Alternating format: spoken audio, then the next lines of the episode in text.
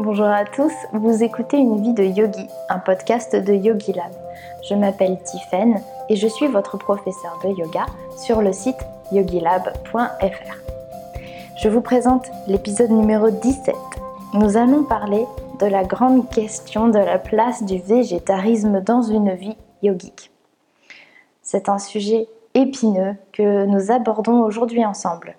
C'est un sujet qui est assez difficile à aborder car il ne plaît pas à tous. Et surtout, il ne plaît pas forcément aux professeurs de yoga qui ne sont pas végétariens.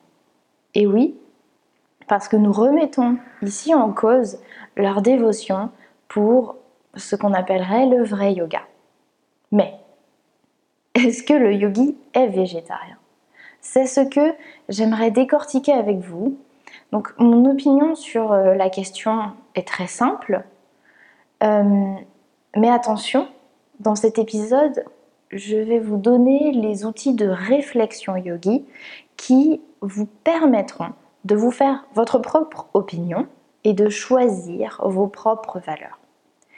Je ne chercherai aucunement à vous montrer euh, une façon de penser, je ne chercherai aucunement à vous démontrer que j'estime avoir raison, parce que ça, c'est à vous de le décider.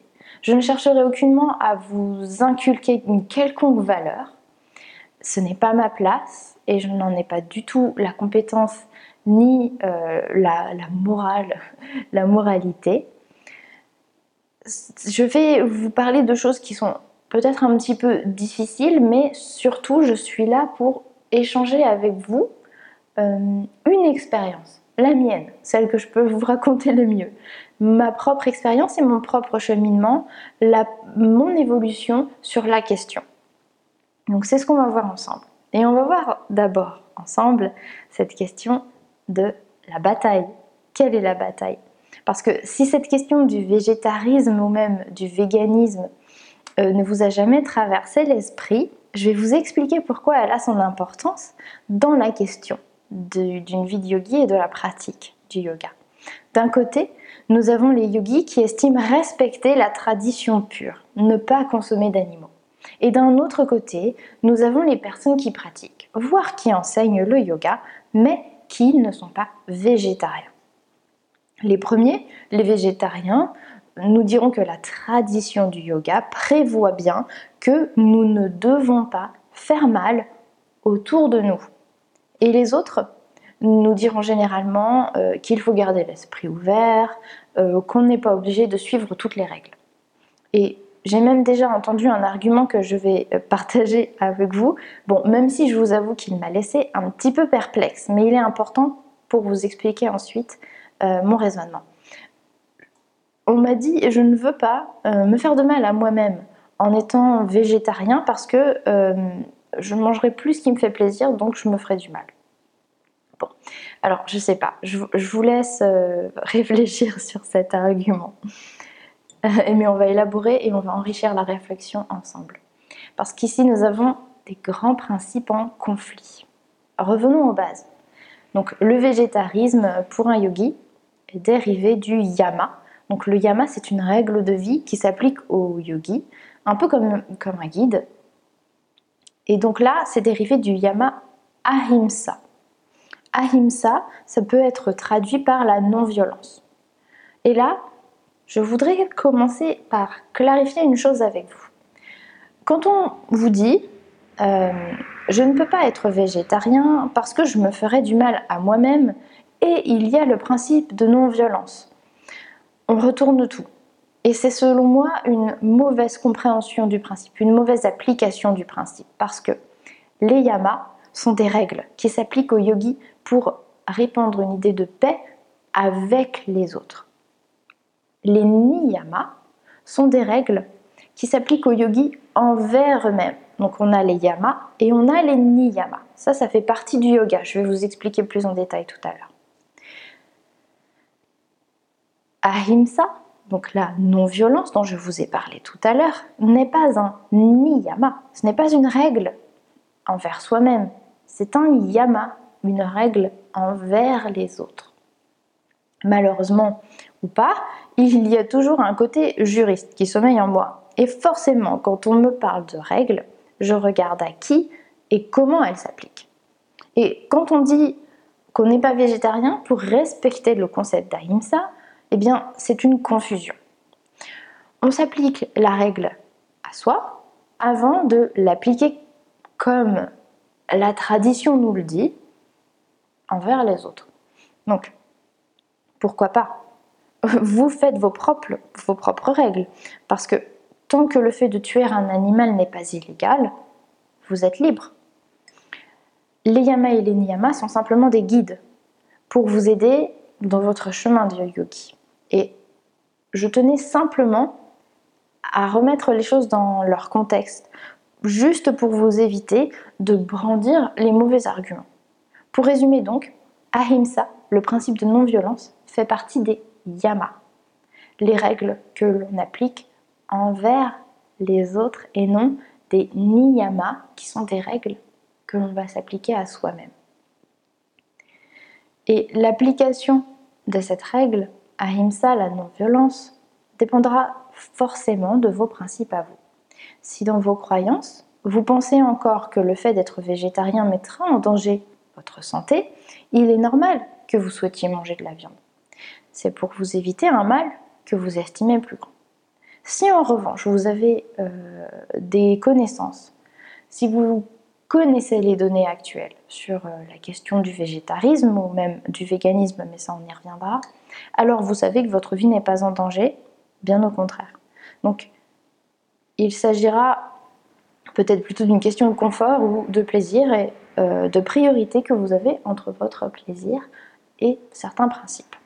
Et une fois encore ici, vous choisirez ce que vous mettez en premier. Donc la beauté de ces principes et du choix qu'ils nous offrent, c'est que nous pouvons nous révéler pleinement, nous exprimer à travers ces principes, puisque nous choisissons comment nous les appliquons, nous choisissons lesquels nous appliquons et nous choisissons ce que nous mettons en premier. Et euh, c'est ainsi que nous pouvons exprimer pleinement nos choix, quels qu'ils soient. Donc, ce sont des grandes, des grandes lignes, ce sont des règles que l'on peut s'appliquer à soi, pour soi. Et avant même de commencer le yoga, il y a bien dix ans, j'avais lu les premières pages de euh, la Bible du yoga d'Iyengar. Et à l'époque, je commençais tout juste le renforcement musculaire et mes connaissances euh, en nutrition étaient très influençables par les tendances et par les fausses informations. Donc je suis tombée dans le piège euh, habituel protéines égale viande. Et dans les premières pages de ce livre, les yamas et les niyamas nous étaient justement expliqués et présentés. Et quand j'ai lu qu'il fallait euh, être végétarien pour être un vrai yogi, bon, c'était la lecture que j'en avais à l'époque, eh bien ça m'a beaucoup découragée n'étant pas du tout prête à arrêter euh, de manger de la viande, j'ai mis l'idée de me lancer dans le yoga complètement de côté. Parce que quand je me lance dans quelque chose, généralement, euh, j'aime bien le faire pleinement plutôt qu'à moitié. J'ai donc laissé ça de côté et je vous expliquerai plus loin comment les choses ont changé. Mais on va maintenant parler d'ouverture d'esprit. Les personnes qui ne sont pas végétariennes et qui pratiquent le yoga nous disent c'est une question d'ouverture d'esprit parce que le yoga doit accueillir tout le monde. Et c'est totalement vrai, je serai la première à vous le dire. Le yoga accueille tout le monde. Donc si vous faites du yoga et que vous mangez de la viande, le yoga ne vous rejettera pas. Parce qu'il n'y a pas de scanner à l'entrée des cours ou sur le site pour vérifier si vous avez des animaux morts dans vos intestins. Si nous décidons de segmenter les personnes qui mangent de la viande comme des personnes qui ne méritent pas de pratiquer le reste du yoga, alors nous ne représentons vraiment pas le yoga non plus, selon moi. La pratique du yoga est tellement riche euh, qu'en fait il n'y a pas que les yamas et les niyamas, il y a tout le reste. Bon, d'ailleurs, est-ce que vous connaissez les huit membres du yoga? Le yoga Ashtanga. Alors, si vous avez regardé mes vidéos de la Yogi Academy et que vous vous êtes amusé à les répéter avec moi à la fin de chaque vidéo, vous pourrez les réciter en chœur avec moi. Donc c'est parti. Yama, Niyama, Asana, Pranayama, Pratyahara, Dharana, Dhyana, Samadhi. Alors, je les ai euh, cités dans l'ordre d'évolution et presque dans l'ordre d'importance, mais pas totalement. Est-ce que vous avez noté que les yamas arrivent en premier Et est-ce que vous savez quel est le premier yama? Eh bien, c'est ahimsa.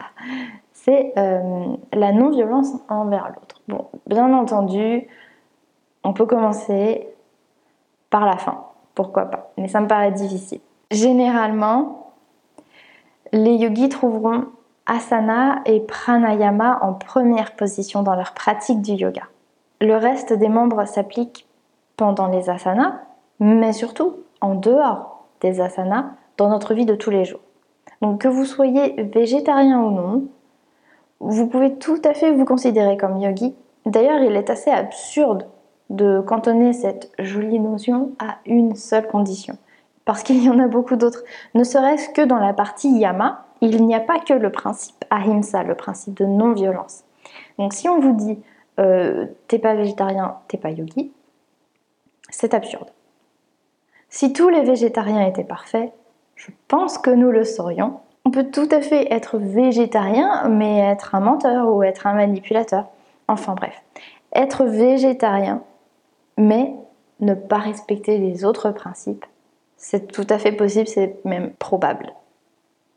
On se retrouverait avec de drôles de situations si on réagissait comme ça. Parce qu'en gros, c'est tu es manipulateur, mais tu es végétarien, alors bienvenue dans notre club très sélect des yogis.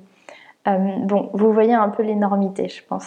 Donc en gros, ce que je tente de vous dire, c'est que le yoga a tellement de facettes que réduire la question de la vérité de notre pratique du yoga à la question du végétarisme forcément une réduction de la richesse du yoga. Maintenant, on va aborder la question du point de vue contradictoire. Est-ce que vous ressentez une contradiction dans ce que je dis? Dans la première partie, je vous montrais pourquoi le végétarisme, voire le véganisme, est une question essentielle. Et puis ensuite, je commence à vous expliquer pourquoi il est absurde de cantonner le yoga à cette question. Alors, je vais essayer de vous expliquer exactement pourquoi je dis ça. Et là, surtout prenez tout ce que je vous dis avec votre filtre à vous, votre façon d'interpréter, parce que je ne suis pas là pour vous enseigner une morale, pas du tout. Je vous donne une opinion. C'est la meilleure façon, je trouve, de soi-même aiguiser son opinion et son raisonnement. Et en réalité, je fais une différence entre les yogis élèves qui découvrent le yoga, qui le pratiquent et qui s'en imprègnent, et les professeurs de yoga. L'une des choses les plus importantes dans ma deuxième formation de yoga, c'était de s'imprégner de l'idée qu'en tant que professeur de yoga, nous sommes les représentants de la pratique, nous sommes les représentants de la tradition et euh, que nous lui devons beaucoup. Donc, c'est vrai, nous lui devons beaucoup. Mais pour moi, réfléchir ainsi est juste une super façon de nous faire culpabiliser. Qu'est-ce qu'une tradition si elle ne pouvait pas évoluer avec les personnes qui sont censées la continuer, la faire vivre? Cependant, en tant que professeur de yoga, nous avons quand même l'opportunité de montrer la beauté et la richesse du yoga. Et il y a énormément de professeurs de yoga qui sont végétariens. Je vais aller plus loin, ils sont même véganes. Dans notre culture occidentale, tant le végétarisme perpétue une partie de la violence faite aux animaux. En Inde, le végétarisme était admis tout simplement parce que euh, la vache, un animal sacré, n'était pas en gros risque de souffrir d'un processus industriel cruel et indigne. Donc on pouvait consommer son lait euh, et, tous les produits dérivés. Bon, alors je ne sais pas si c'est toujours le cas, ou, si comme dans beaucoup d'autres pays, l'industrialisation des processus fait que le respect des animaux est sacrifié. Toujours est-il que le bien-être animal et donc la non-violence est une considération qui a beaucoup de place. Est-ce que je commence un petit peu à vous faire grincer des dents? J'essaie vraiment de vous expliquer mon point de vue, sans froisser qui que ce soit. Mais je sais aussi que c'est un sujet hyper sensible pour les professeurs de yoga qui ne sont pas végétariens. Je comprends tout à fait que, ça puisse froisser certaines personnes parce qu'on a souvent l'impression que le discours des véganes ou des végétariens est moralisateur, il est culpabilisateur. Euh, c'est sans compter les personnes qui se sentent supérieures moralement parce qu'elles ont choisi un autre mode de vie. Se sentir supérieur aux autres grâce à ses choix alimentaires ne nous place pas vraiment plus haut qu'une personne qui mange encore de la viande. Certes, le système de valeurs est totalement différent, mais cela ne signifie pas que d'autres choix d'une personne qui ne mange pas de viande sont tout aussi néfastes. Je vous prends un exemple. Un vegan qui mange des avocats d'Amérique du Sud contribue à beaucoup de mal pour les populations qui cultivent et qui consommaient cet avocat. Donc c'est principalement au Mexique que les ravages se font ressentir, non seulement sur l'environnement, mais aussi sur les populations. Donc un vegan qui déforeste le Mexique est-il vraiment meilleur qu'un carnivore qui mange local? Bon, c'est une question difficile et euh, on ne va pas partir dans des débats philosophiques dans le podcast. Je vous laisse vous faire votre propre opinion sur la question. C'est juste pour, vous, pour illustrer mon propos. Et si on peut non seulement manger vegan, mais en plus consommer local le plus possible, c'est encore mieux. Si on se réduit strictement au local et au vegan, notre alimentation ne sera peut-être pas aussi variée que nous, le souhaitons. Il faudra faire preuve d'originalité et avoir assez de temps pour imaginer et réaliser tous les plats qu'on peut faire avec ce qu'on a sous la main. Et si on veut aller plus loin, il faudrait pouvoir être totalement indépendant et avoir nos propres potagers. Bref, avec un tel raisonnement idéaliste, il est possible d'aller très loin et de s'éloigner de la réalité de beaucoup d'entre nous qui vivons en ville, euh, qui avons un métier prenant et qui avons bien d'autres occupations. Il y a bien entendu un juste milieu à tout ça. La solution du végétarisme reste largement accessible à qui souhaite euh, se mettre en accord avec ses valeurs. Mais ça suppose bien entendu que l'une de vos valeurs est de ne pas contribuer à faire tuer des animaux pour les manger. Si ce n'est pas dans vos valeurs et que la vie animale vous importe peu, alors bien entendu, vous pouvez continuer à agir comme vous le faites. Au moins, vous agirez en accord avec vos principes. C'est la question d'être aligné avec soi-même. Si vous avez écouté l'épisode 14 sur l'alignement avec soi-même, alors peut-être que c'est aussi quelque chose qui résonne en vous. Être aligné avec soi, c'est faire les choix qui nous ressemblent et qui nous permettent d'agir en fonction de nos valeurs les plus importantes. Comme je vous le disais tout à l'heure, à la découverte de ce principe Ahimsa, j'ai été assez découragée. Je me disais que de toute façon, je ne serais pas une vraie yogi puisque je ne respecterais pas l'un des principes du yoga. C'est au moins un an après, je crois, que j'ai découvert la pratique, peut-être un peu plus tard. Je n'étais pas encore végétalienne. Je me suis totalement retrouvée dans la pratique des asanas au départ. Ce sont les asanas qui m'ont amenée au yoga, comme pour beaucoup d'entre vous, j'imagine. Après quelques mois de pratique seulement, il est vrai que notre conscience est quand même un petit peu plus éveillée. Et je ne faisais plus les choses comme un robot. Je les faisais en pleine conscience, ou en tout cas beaucoup plus de choses qu'avant. Il est venu le moment de l'assiette et des choix alimentaires. Donc j'avais dans mon assiette un morceau de viande qui, pour moi, n'était en fait plus une source de protéines comme ça pouvait l'être avant. Je ne réfléchissais pas. Le morceau de viande était de, la protéine, point final. À la place, euh, j'avais devant moi un morceau d'animal mort, une âme disparue euh, d'un corps déchiqueté, certainement mort dans d'affreuses conditions. Alors j'espère vraiment que vous n'êtes pas en train de manger en m'écoutant, parce que vous allez me détester. Mais au départ, euh, c'est vraiment ce que j'ai ressenti, c'est la façon dont j'ai commencé à voir les choses. Et pourtant, j'essayais vraiment de ne pas y penser. Et il est vrai que euh, les véganes qui parlent d'animal mort, au lieu de parler de viande, le font aussi par provocation. Mais est-ce qu'on peut vraiment en vouloir à quelqu'un d'appeler un chat un chat? Parce qu'après tout, le bout de viande, c'est vraiment un animal mort. Si on pousse le raisonnement du véganisme un petit peu plus loin, donc là, si vraiment vous n'avez pas envie d'entendre ça, vous pouvez tout à fait euh, accélérer quelques, fois pour passer à peu près 30 secondes ou une minute de la, de la conversation. Mais je voulais aller plus loin avec vous pour vous expliquer qu'en fait, euh, les œufs achetés à bas prix, ce sont des poules dont on a coupé le bec, qui ne bougent pas de leur boîte à chaussures en ferraille pour pondre à l'infini, alors que leurs poussins mâles sont broyés. On leur coupe le bec parce qu'elles s'ennuient tellement qu'elles se pincent entre elles. Elles finissent par saigner, par s'infecter. Le lait de vache, ce n'est rien d'autre qu'une vache inséminée artificiellement pour qu'elle continue à produire du lait, alors que son veau lui est arraché de force et qu'il ne goûte même pas son lait. Et il finit en bouteille, dans des bouteilles en plastique, dans nos frigos. C'est encore bien pire dans, la réalité, il suffit de s'intéresser un petit peu à tous, tous ces modes de production. Et je peine vraiment à vous dire tout ça, parce que je n'aime pas cette réalité que je vous décris, euh, et je sais qu'elle dérange. Elle nous dérange tous, parce qu'au fond, nous savons très bien que nous contribuons à cette sorte de cruauté. Et comment agir en accord avec soi-même quand on sait tout ça? C'est pour ça que je vous ai proposé de passer si vous ne vouliez pas l'entendre, si vous n'étiez pas encore prêt. pour beaucoup d'entre nous, en fait, on vient remettre en question tellement d'habitudes qu'il est super difficile d'agir. Et puis, on se dit que c'est pas parce que nous on le fait que notre voisin va arrêter de le faire, donc au final notre action ne sert à rien, que notre petit geste n'est pas important.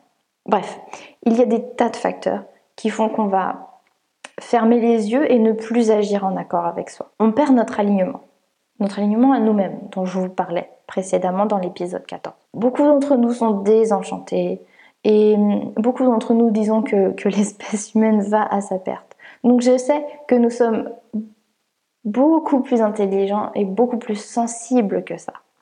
Je sais que nous pouvons déjouer euh, la grande roue de l'industrie qui nous vend euh, de la mauvaise santé en barquette. Il suffit juste d'arrêter de pointer du doigt les personnes qui mangent encore de la viande. C'est le meilleur moyen, selon moi, de braquer une personne. Je me considère végane, mais jamais je me considérerais comme supérieure parce que je ne tue pas d'animaux. Pourquoi? Eh bien, parce que je roule en voiture, parce que j'achète du lait de coco parfois, parce que je n'achète pas toujours local, parce qu'il m'arrive de manger des avocats, parce qu'il m'arrive de ne pas acheter d'occasion, parce qu'il m'arrive de commander sur Amazon au lieu d'aller en ville. Bref, c'est pas parce qu'on est vegan qu'on est parfait. Strictement parlant, selon moi, la question du végétarisme se pose forcément pour les yogis. Cependant, le choix du yogi se fera forcément en pleine conscience. Notre conditionnement tombera petit à petit. Et je suis persuadée que nos habitudes change grâce à la pleine conscience que l'on gagne. C'est un long processus et les déclics pourront venir dans l'assiette, mais aussi dans tous les autres pans de notre vie. Je pense personnellement qu'un professeur de yoga qui veut agir en accord avec la tradition est végétarien. Un professeur de yoga avancé dans sa pratique, qui mange encore de la viande, le fait certainement en pleine conscience. C'est très bien ce qu'il fait ou ce qu'elle fait. Et euh, a tout simplement un système de valeurs différent. Pour moi, ça a été soudain et brutal, parce que mon corps est vraiment devenu autre chose. C'était plus qu'un corps. Et puis il était hors de question d'y mettre de la chair morte. Tout simplement parce que je me demandais ce que ça pouvait bien faire à mon organisme. Et le pire pour moi était de penser à cet être vivant que j'avais contribué à tuer. Enfin non, parce que lui il était déjà mort, mais euh, je pense surtout au prochain, que j'ai tué en achetant la barquette de blanc de poulet parce qu'il faut bien réapprovisionner. Ici, je partage ma vision avec vous, mon cheminement sur la question, parce qu'au départ, je n'étais pas du tout végane, je n'étais pas du tout végétarienne. Que vous mangiez de la viande ou non, vous êtes, selon moi, et dans mon cœur, des yogis. Surtout si vous écoutez cet épisode, si vous avez la patience avec moi et que vous avez avec vous-même aussi de la patience et le courage de faire face à tout ce que je dis ici euh, et qui n'est pas facile à entendre. Peu importe les choix que vous faites, tant que vous prenez vos décisions en pleine conscience, tant que vous ne rejetez personne dans le club yogi, alors vous en faites partie. Et il m'arrive parfois de m'emporter toute seule dans ma tête, euh, de me faire toute une plaidoirie euh, contre la consommation de viande et de m'enorgueillir de ma décision d'être végane. Et puis, je suis rattrapée par la compassion, par l'envie de comprendre, par l'envie d'échanger, par l'envie d'enrichir mon raisonnement aussi. Ces éclairs d'incompréhension et de tristesse face au choix de certains sont soudains, mais comme les éclairs, ils sont forts, ils sont rapides et ils disparaissent pour laisser place à ma propre remise en question. Donc si à vous aussi il vous arrive de sentir que vous êtes supérieur ou alors de sentir que vous êtes incompris ou encore que vous êtes révolté, eh bien c'est tout à fait normal. Si vous mangez de la viande et que vous pratiquez du yoga, vous êtes yogi. C'est une question de choix, c'est une question de principe et c'est une question d'ouverture d'esprit qui reste essentielle. Alors je sais qu'il y a des choses que j'ai dites et qui euh, ne sont pas faciles, elles n'étaient pas très faciles à dire non plus. Une fois encore, je vous précise, j'ai partagé avec vous mon opinion, mon cheminement à moi, mais ça ne veut pas dire que je, rejette les autres parce que s'il y avait un seul parcours, on s'ennuierait tous énormément. Je vous remercie, cher yogi, de m'avoir écouté. J'espère que vous avez apprécié cet épisode et je vous dis à très bientôt.